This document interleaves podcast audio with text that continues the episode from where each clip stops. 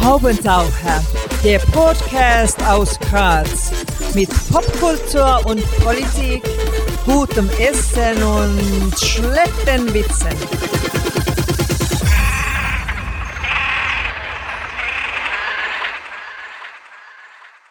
Hier ist der Haubentaucher Podcast. Einmal im Monat gibt es hier neue Kunst und Kultur und andere Haubentaucher-Themen aus Graz und dem Rest der Welt. Am Mikrofon Wolfgang Kühnelt, heute zu Gast Bernhard Rinner, Chef der Theater Holding Graz und damit Big Boss über Oper, Schauspielhaus, Orpheum, Dom im Berg, Next, Liberty und Kasematten. Seine Untergebenen nennen ihn auch das Phantom der Oper. Danke fürs Kommen. Danke für die Einladung. Erste und ziemlich naheliegende Frage, was machen Sie da eigentlich in der Theaterholding den ganzen lieben langen Tag? Ja, gute Frage. Ähm, eigentlich äh, schaue ich, dass die Finanzierung äh, hinhaut für die Häuser. Und einer der wesentlichen ähm, Verhandlungspunkte meiner Tätigkeit sind äh, laufende Kollektivvertragsverhandlungen für die Mitarbeiterinnen und Mitarbeiter. Das gesamte Unternehmen hat ja drei wesentliche Kreisläufe von Kollektivverträgen, Kunst, Verwaltung und Technik. Und dann geht es um Perspektivenfrage auch inhaltlicher Natur. Äh, wohin gehen eigentlich diese Bühnen in die Zukunft und ähm, wen sollen sie wie ansprechen? Das ist eigentlich mein Hauptding. Das ist super, weil über das werden wir dann sicher noch reden, wo geht das ganze Schiff hin. Ähm, als ich meiner 14-jährigen Tochter beschrieben habe, wer da heute kommt, hat sie was gesagt? Wer ist das? Gar nicht so sehr. Sie hat gesagt, oh cool, der verdient sicher gut. Ist das so? Nicht schlecht. Okay. Ähm, wenn man jetzt Bernhard Rinner googelt, habe ich heute Nachmittag noch einmal schnell gemacht, kommt als erstes das Attribut Politiker. Wie politisch ist denn dein Job noch? Ähm, sag jetzt nicht, du bist in der Partei der Kunst. Ähm, schade, das wäre meine Antwort gewesen. Du hast mir das vorweggenommen. Aber im, das ist ja ein Problem, dass bei Wikipedia-Einträgen äh, gerade die Überschrift nicht redigierbar ist. Und nachdem ich einmal Politiker war, ist das nicht mehr wegzuredigieren. Ich bin nicht mehr Politiker, allerdings ich war es. Ich schäme mich auch nicht dafür, weil es ein bisschen auch zu der Tätigkeit äh, dazu passt, die ich jetzt mache. Elisabeth Sobotka hat beim Abtritt ihrer Tätigkeit, bevor sie zu den Bregenzer Festspielen gegangen ist, gesagt, die Theaterholding, jetzt genannt Bühnen Graz GmbH, ist der Buffer zwischen der Kunst und der Politik. So gesehen braucht man jemanden vielleicht wie mich. Mir ist gerade aufgefallen, wir sind vom Sie sofort ins Du geschwenkt. Schrecklich, obwohl wir das vorher vereinbart haben. Ja, furchtbar. Die Unsere Absprachen, die Absprachen sind heute auch überhaupt nichts mehr wert. Aber egal, meine nächste Frage wäre die folgende. Graz hat immer wieder spannende Leute an Oper und Schauspielhaus geholt, aber halten konnte man sie eigentlich längerfristig nicht. Jetzt war zwar die Frau Badora zum Beispiel schon länger da, ähm, aber sonst hat man ein bisschen das Gefühl, Oper und Schauspielhaus in Graz sind halt trotzdem Zwischenstation oder meinetwegen Sprungbrett. Ist das so und ist es auch unausweichlich, weil die Häuser halt jetzt auch nicht so riesig sind wie in Wien, München, Berlin? Es ist unausweichlich und so soll man es auch betrachten. Äh, alle, die mir immer wieder sagen, um Gottes Willen, da gehen so viele Leute weg. Unsere Hauptaufgabe ist tatsächlich auch, wenn man so will, ein Laboratorium zu schaffen, wo man etwas ausprobieren kann. Selbst wenn das so große Institutionen sind. Und meistens gehen diese Laborarbeiten ziemlich gut ähm, auf. Ja, Sprungbrett stimmt auch. Oksana Lyniv, ähm, Philipp Jordan, um zwei Dirigentinnen zu nennen, die von hier aus Karriere gemacht haben. Aber das ist das Wesen. Ich kann Leute nicht mehr hören, die mir sagen, sie kommen nur in die Oper, wenn Frau Garantscher oder Herr Kaufmann singt. Um Gottes Willen, wir können uns die beiden nicht leisten. Aber ich sage immer, bitte hör doch hin. Es ist die Garantscher und der Kaufmann von morgen da. Vielleicht sollten die Leute öfter kommen, um ihre Ohren zu spitzen. Ja, das ist ja wirklich ein bisschen absurd, aber das, so sind wir halt getaktet. Wir wollen irgendwie nur mehr Stars. Na, ich halte das für eine äh, Provinzneurose, die darin besteht, dass man sich immer mit Wien vergleichen will, wo überhaupt kein Grund darin besteht und dann die Wertigkeit von sich selbst man nicht hat, sondern nur dann, wenn von außen eine Bestätigung kommt. In den meisten Fällen sind Awards, Nestroy-Preise, sind auch politisch vergeben, aber sagen wir mal, es kommt ein Preis, oh, dann gibt es ein großes Aha. Aber das größte Aha gibt es dann, wenn es heißt, Iris Laufenberg folgt äh, Max Reinhardt ist eine der nach, nach, nach Nachfolgerinnen von Max Reinhardt am Deutschen Theater Berlin. Wie gibt's denn sowas? Mhm. Und plötzlich bekommt Graz wieder einen neuen ähm, Aspekt.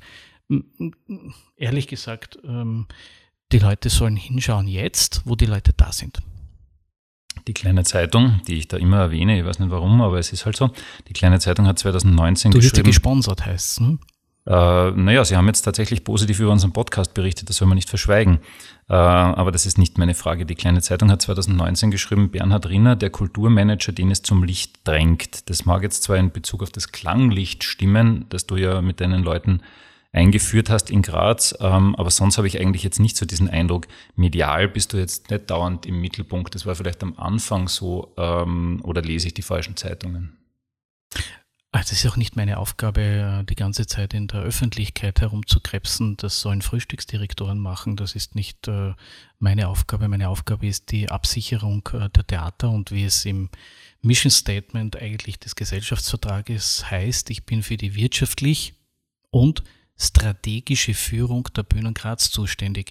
Und da kann man nicht immer sein Kopferl ins äh, Rampenlicht halten. Und dann warst du ja mal zwischendurch kurz Opernintendant, äh, quasi interimistisch.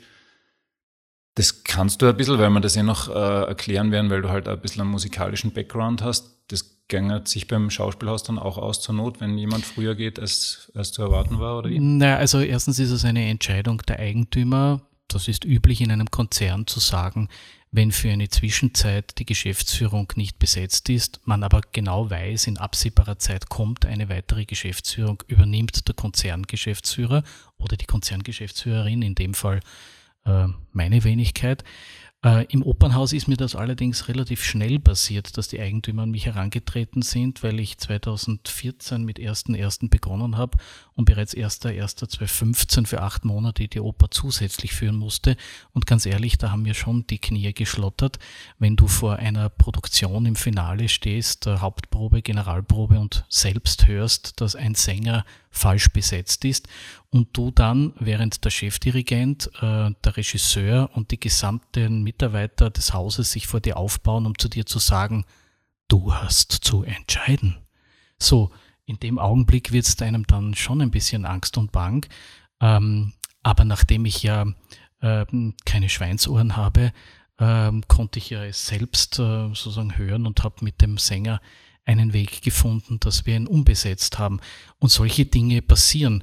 Die Hauptaufgabe eines Intendanten besteht ja in der Planung, aber bei der Planung, wenn es umgesetzt wird, in der Mediatorentätigkeit. Äh, man kann sich ja gar nicht vorstellen, mit wie vielen Kräften man dort auch zu kämpfen hat. Mit Kollektiven 40 Köpfe im Chor, 89 Köpfe im Orchester, 22 äh, Ensemblemitglieder und alle dann in einen Cast zu bringen, im besten Sinne, ist eine Riesenherausforderung und ich habe größten Respekt vor den Tätigkeiten der Intendantinnen, weil sie in den laufenden Saisonen ziemlich viel um die Ohren haben. Also an alle Opernverantwortlichen, wenn ihr jemanden sucht, der Opernintendant äh, spielt und Schweinsohren hat und äh, keinen Unterschied zwischen einem guten und einem schlechten Sänger, ruft einfach an bei mir. Ähm, ja, guter und schlechter Sänger in dem Fall nicht, das war nur rollentechnisch falsch besetzt. Mhm. Äh, jemand, der im lyrischen Tenorfach ist, aber einer der größten Heldentenorpartien singen musste. Es gibt den Baul der Toten Stadt und mit Verlaub, äh, das ist nicht ganz so einfach. Ähm, und auf deine Frage zurückkommend, wenn es sein sollte im Schauspielhaus, würde ich das für gewisse Zeit auch machen, wenn es die Eigentümer so wollen. Das ist auch meine Aufgabe, den Gesamtkonzern in eine sichere Zukunft zu führen. Ich habe früher kurz das Klanglicht erwähnt. Klanglicht 2021 wird stattfinden, oder nicht? Ich bin heute gerade mit der Birgit Lill, der Kuratorin von äh, Klanglicht, zusammengesessen und wir planen 2021 im, und wenn es 2021 im Frühjahr nicht geht, würden wir in den Herbst 2021 gehen. Mhm. Also das ist unsere Planung. Äh, 22 scheint mir dann doch zu weit entfernt für ein Programm, das 20 entwickelt wurde. Ähm, ob du jetzt dafür verantwortlich bist oder auch nicht, darüber kann man sicher diskutieren, aber grundsätzlich die Besucher und Besucherinnenzahlen in Oper, Schauspielhaus, Kasematten etc. sind seit deinem Amtsantritt kontinuierlich gestiegen, wenn ich richtig recherchiert habe. Und dann kam der Covid. Wie weh tut es, wenn man in Summe wahrscheinlich ungefähr ein halbes Jahr zu hat? Oh, das ist furchtbar. Es ist eigentlich schrecklich, ähm, weil man, wir waren im besten Sinne des Wortes äh, in einem Sensationslauf und mussten im März 2020 abrupt ähm, aufhören damit. Wir hätten, um bei den Zahlen zu bleiben, wenn wir sie fortschreiben hätten können, in dem Jahr 2020 die damals ominöse Marke von einer halben Million noch einmal weit überboten. Das wäre die Prognose gewesen. Insofern tut gerade äh, Covid in der, im Jahre 2020 besonders weh. Vor allem auch deswegen, weil ich glaube, dass es zu einem strukturellen Problem der Zukunft führen wird. Ähm, das ist nicht ganz so einfach, dass die Menschen in Scharen zurückkommen werden. Ich glaube, dass es eine Form des neuen Biedermeiertums und der Entwöhnung des Live-Erlebnisses geben wird. Netflix und sonstige Kanäle sind unsere größten Konkurrenten, auch wenn das die Künstlerinnen und Künstler und Intendantinnen nicht immer gerne hören. Aber die Unterhaltungsindustrie ist für uns der größte Konkurrent am Markt und Couch Potato Filme anschauen, die auch Sinn stiften, da und dort, ist manchmal vielleicht einfacher, sage ich einmal, als sich ein Ticket zu kaufen und ins Theater zu begeben. Also ich glaube, es wird zu einem massiven Neubewerben und Umgarnen des Publikums kommen müssen, denn die werden nicht mit einem Schnipser zurückkommen.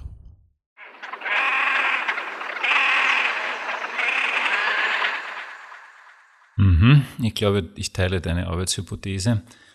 Dazu kommt noch was. Jemand aus dem Marketing des Wiener Burgtheaters hat mir kürzlich verraten. Sie kennen sie sogar. Na, das ist die andere, Aha, ehrlich. Okay. Ähm, hat, hat mir kürzlich verraten, dass der durchschnittliche YouTube-User jenes Hauses 65 Jahre alt ist. Okay? Der durchschnittliche YouTube-User vom Burgtheater ist 65 Jahre alt. Überspitzt formuliert, irgendwann stirbt euch das Publikum weg, speziell wahrscheinlich in der Oper.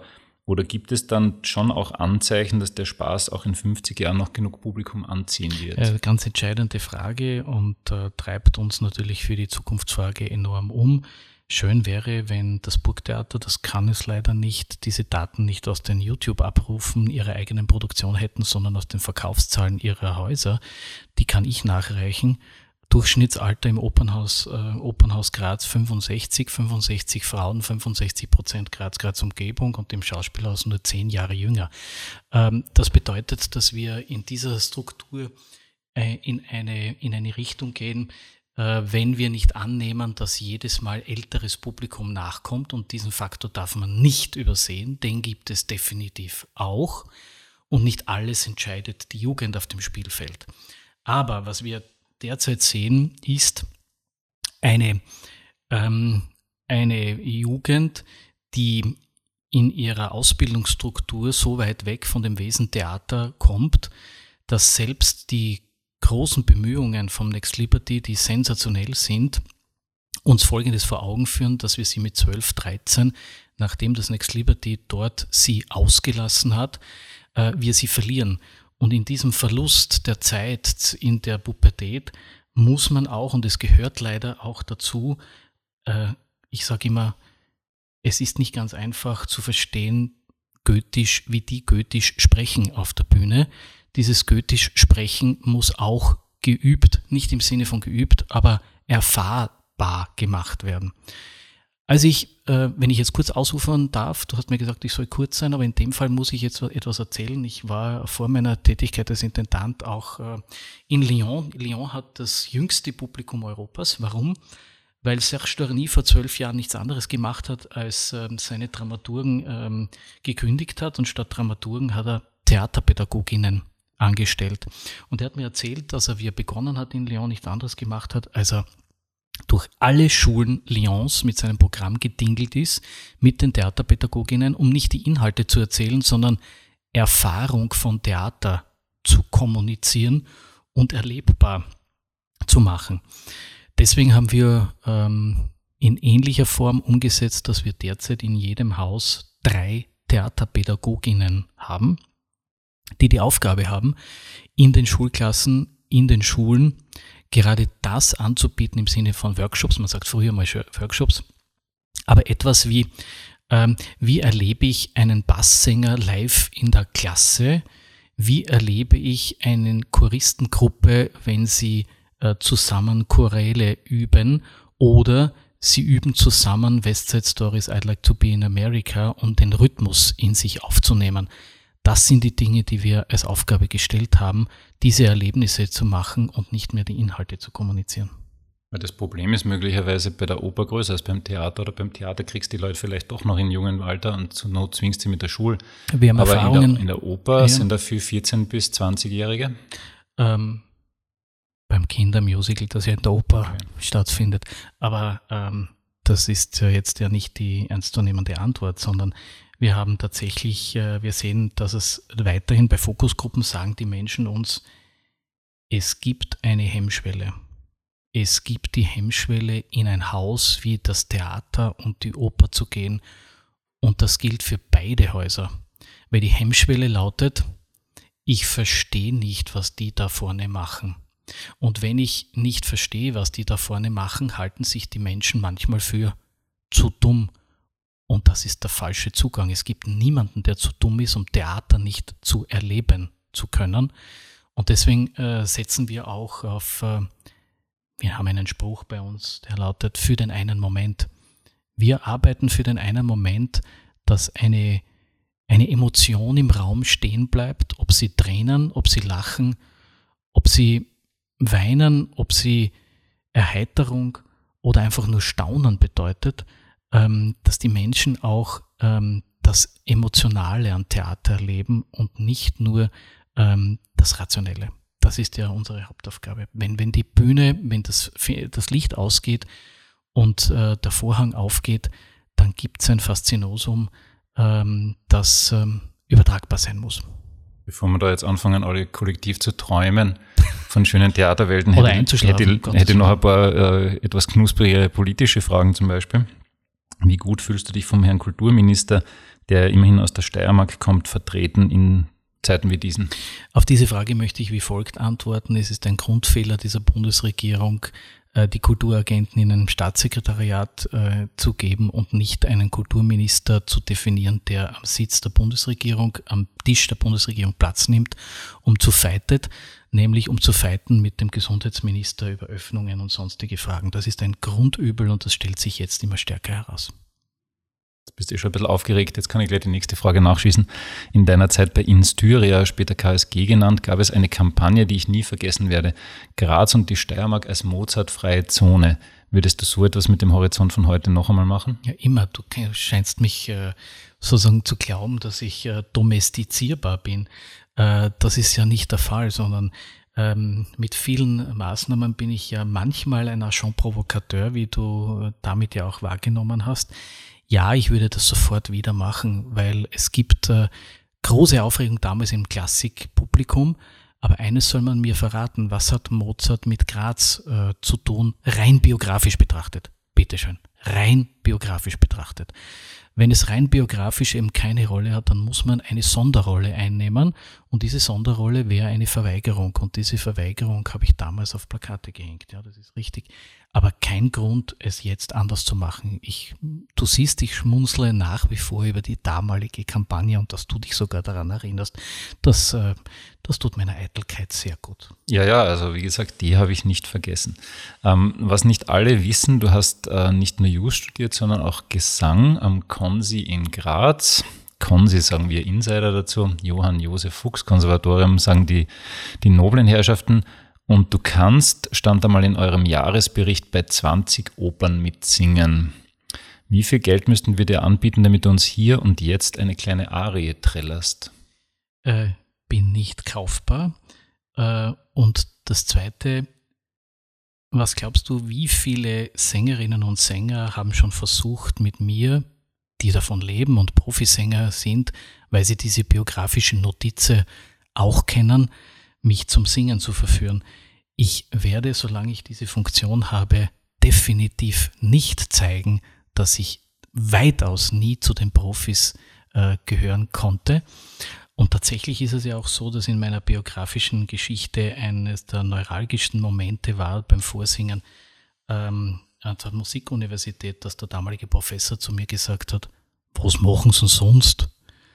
Und das war einer der schlimmsten Erlebnisse, äh, die ich hatte, weil ich war tatsächlich der Meinung, ich werde demnächst Carreras äh, äh, und Domingo auf der Bühne ablösen.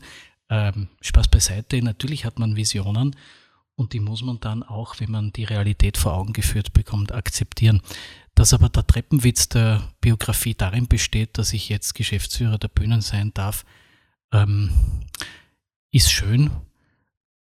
Und diese Erfahrung ist unglaublich wertvoll, weil ich sie bei jedem Kontakt mit einem Sänger, mit einem Schauspieler, mit einer Sängerin, mit einer Balletttänzerin abrufen kann, weil ich weiß, was in denen ihren Köpfen vorgeht. Aber jetzt ganz unironisch gefragt, wo hat es denn da kappert? Also was, wo hat es da gefehlt bis zum, bis zum angehenden Profi? War das jetzt das Volumen oder ich habe ja keine Ahnung? Der Professor hat damals gesagt, Sie haben eine sehr schöne Stimme. Ich glaube, das wird reichen für einen Chor, sogar für einen Profichor. Aber für eine Solokarriere fehlt es an Substanz. So, das war die damalige Aussage, die serviere ich jetzt hier frank und frei. Ähm, dass ich mit meinen Kindern singe, dass ich privat singe, das steht außer Zweifel. Aber ähm, aber das ist ja doch eigentlich privat, kann sich oder? Das sowieso nicht leisten. Okay, na gut, also wir werden die Hoffnung sinken lassen, dass er uns da heute noch was vorsingt. Ähm, aber wir spielen dann einfach eine Nummer ein von wem anderen und sagen, es war der Rinner. Ähm, hätte ich gesagt. Jetzt hätte ich noch ein paar Fake News. Jetzt hätte ich noch ein paar knappe Fragen und bitte insofern auch um relativ knappe Antworten. Was hast du beim EU-Studium in Frankreich gelernt? Europarecht und Völkerrecht. Und nicht Rotwein oder so irgendwas Spaß. Ja, sûr, okay. das daneben. Ähm, und abgesehen davon habe ich das Leben, ähm, bin jetzt da voriges Jahr mit meinen Kindern wieder ins, ins Studentenheim dorthin gefahren und habe ihnen das gezeigt und ihre Frage war, was, du hast in acht Quadratmeter äh, in einem Studentenheim gewohnt und ich habe die Frage gar nicht zuerst verstanden von meinen Kindern. Ich war glücklich dort und es war eine wunderschöne Zeit. Ich habe die Vulkane bewandert, in, wo es echtes Vulkanland gibt, nämlich in der Auvergne. Und im Zentrum der Auvergne steht eben Clermont-Ferrand. Dort habe ich um, auf der Université de Gergovia, weil daneben ist das Plateau Gergovia für alle, die Asterix und Obelix gelesen haben oder vielleicht auch Caesar übersetzen mussten, äh, das spielt ja dort genau in dieser Region. So schaut das aus, wenn Bernhard Rinner kurze Antworten gibt. Ähm, was hast du gelernt als Politiker, was du in deinem jetzigen Job brauchen kannst? Hartnäckigkeit. Was hast du von Hermann Schützenhöfer gelernt? Überzeugungskraft. Wie steht eigentlich die Quote bei den Buchmachern, dass du eines gar nicht fernen Tages Landeshauptmann wirst? Schöne Frage, oder? Ich habe bei der, hab ich, wochenlang habe ich überlegt, wie der, der wochenlang oder? daran herumgetüftelt. Ähm, ähm, äh, also nachdem James Bond äh, Never Say Never Again zwar ein, äh, ein Titel ist für, für einen Film, für einen James Bond-Film, aber in dem Fall schließe ich das für mich persönlich aus. Aber es, das Leben spielt ja, wie soll man sagen, irrwitzige Wolken wer hätte vor acht Jahren gedacht, ich habe heute ein Erinnerungsfoto von mir und Angela Merkel auf meinem Facebook-Account gesehen, dass ich äh, jetzt äh, ähm, Geschäftsführer der Bühnen Graz sein darf. Ähm, so schnell vergeht die Zeit und acht Jahre zurückgeblickt hätte ich mir damals nicht gedacht, dass du mir die Frage stellst, überhaupt erstens und zweitens, dass ich im Wesentlichen über Kunst eine Antwort geben darf. Eine coole Karriere oder vor acht Jahren mit Angela Merkel getroffen und jetzt mit dem Haubentaucher. Ja, das, das geht in die richtige Richtung. Na, passt ja eh gut. Äh, das heißt aber eigentlich jetzt für dich ganz im Ernst, Rückkehr in die Politik generell einmal ausgeschlossen aus heutiger Sicht? Ist never say never again, aber ähm, es ist aus derzeitiger Sicht äh, nicht im Bereich äh, des Möglichen. Und ich meine, jetzt blöd gefragt, aber das ist jetzt ein achter Job, wenn ich richtig recherchiert habe. Ähm, das ist jetzt eigentlich der Plan, das bis zur Pension zu machen. Ja, wäre das jetzt nicht eine Sendung, könnte man darüber plaudern. Ähm aber da hören womöglich Leute zu, eine Aufsichtsräte oder so. Okay, na passt schon. Also der macht das einfach bis zur Pension. Er hat ja auch nicht mehr so lange. Er ist ja schon 50 geworden. ähm, das wären noch 50. Die nächste Frage ist noch ein bisschen äh, interessanter. Ähm, der Herr Schwarz von Sostegisch und ich haben die quasi gemeinsam entwickelt. Wie sehr auf einer Skala von 1 bis 10 magst du Sebastian Kurz? Wie viele solche Fragen habt ihr noch? Das ist die letzte eigentlich in der Richtung. Ah, ich halte ihn für einen, äh, für einen exzellenten äh, Politiker. Ich halte ihn auch für ähm, klug, wie er das Ganze jetzt angeht. Und eines, ich möchte mit ihm hundertprozentig nicht tauschen, in einer Situation ein Ibiza-Video und dann Corona zu haben. Ähm, also, und das als Bundeskanzler noch hinzubekommen, dafür ringt er mir ziemlichen Respekt ab. Was war das jetzt? Ein Siebener? Ja. Okay.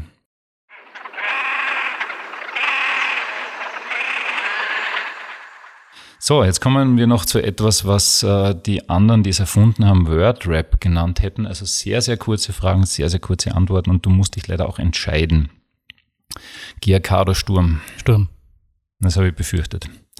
Ich weiß nicht warum, aber irgendwas hat mir gesagt, er wird das Falsche sagen. Entschuldigung, aber ich bin in der Südkurve äh, wahrscheinlich mit einigen Jakumini-Proleten zusammengestanden und habe Sturm Graz, Gernot Jutin und Bojo Bakota angefeuert. Gut, lass mal so stehen. Wenn du dich jetzt entscheiden musst, du musst dich entscheiden, Oper oder Theater? Ähm, Valentin oder Konstanze? Meine Kinder. Okay, das ist jetzt gemein. Beatles oder Stones? Beatles. Mozart oder Wagner? Mozart. Ever. Willi Gavalier oder Andy Gavalier? ähm, keiner von beiden. Schwarz oder Türkis? Oh, das ist fast eine philosophische Frage, ne? Ja, das ist jetzt, also ich, ich diente als Parteigeschäftsführer unter Schwarz. Ähm, ja. Okay. Ja, das interpretieren wir einfach. Und jetzt auch noch einmal ganz ehrlich, ORF 3 oder Netflix? ORF 3 äh, weil ich kein Netflix habe und täglich von meinen Kindern kritisiert werde, warum ich das nicht endlich äh, für sie besorge. Ja. Die gute Nachricht, wenn man es hat, dann wird man gefragt, warum man Amazon Prime noch, Prime noch nicht hat. Also das Spiel endet eh nicht mit einem Account. Das hat nicht geholfen. Amazon Prime haben wir schon. Ah, okay. Ähm, aber es ist jetzt genau umgekehrt äh, der Weg, weil alle anderen Netflix. Ich kann also nicht mitreden bei den Netflix-Serien. Äh, Abgesehen davon, dass ich, wenn beim Fernsehen, nur ein Konsument von Nachrichten bin. Mhm. So, jetzt lassen wir das einfach so stehen, lassen den, den äh, Nachmittag und Abend gemütlich äh, runterrinnen. Ja, runterrinnen jetzt wird es endlich gemütlich. Ja, na, sorry, aber ich habe jetzt eigentlich, ich, ich, hätte schon Fragen, aber die passen jetzt chronologisch eigentlich nicht mehr. Du nein, kannst alles machen, bitte. Ich stehe zur Verfügung. Wir, wir lassen es gut sein. Vielen herzlichen Dank fürs Kommen. Danke für die Einladung. War das eigentlich dein erster Wordrap? Äh, was heißt erster Wordrap? Erster Podcast. Äh, ich wollte schon fragen, war es so blöd? Nein, nein, also der erste Podcast. Also, äh, Weil das ist ja boomendes Genre, ne? Ja, ja bien sûr. Ähm, wenn ich, ja, eigentlich ja, in der Form schon, obwohl wir selbst auf den Bühnen einen Podcast produzieren, schon langsam, aber den keiner wahrscheinlich noch konsumiert. Aber danke für das, für das Angebot. Ich finde es äh, ziemlich gut. Es gibt einen äh, unglaublichen Markt. Äh, ich bin Podcast-Hörer von Zeit zu Zeit beim Laufen. Mhm. Mein Problem ist, ich habe derzeit Adduktorenzerrung und darf nicht laufen. Dann einfach hinsetzen und den Haubentaucher Podcast hören. Jedes Monat neu. Ähm, danke an die Herren von Sostegisch, die das produzieren. Danke an den Bernhard Rinner, der da war. Danke an euch alle, die es bis zum Ende durchgehört habt. Bis zum nächsten Mal. Auf Wiederhören. Das war der Haubentaucher Podcast. Nächstes Monat gibt es mehr.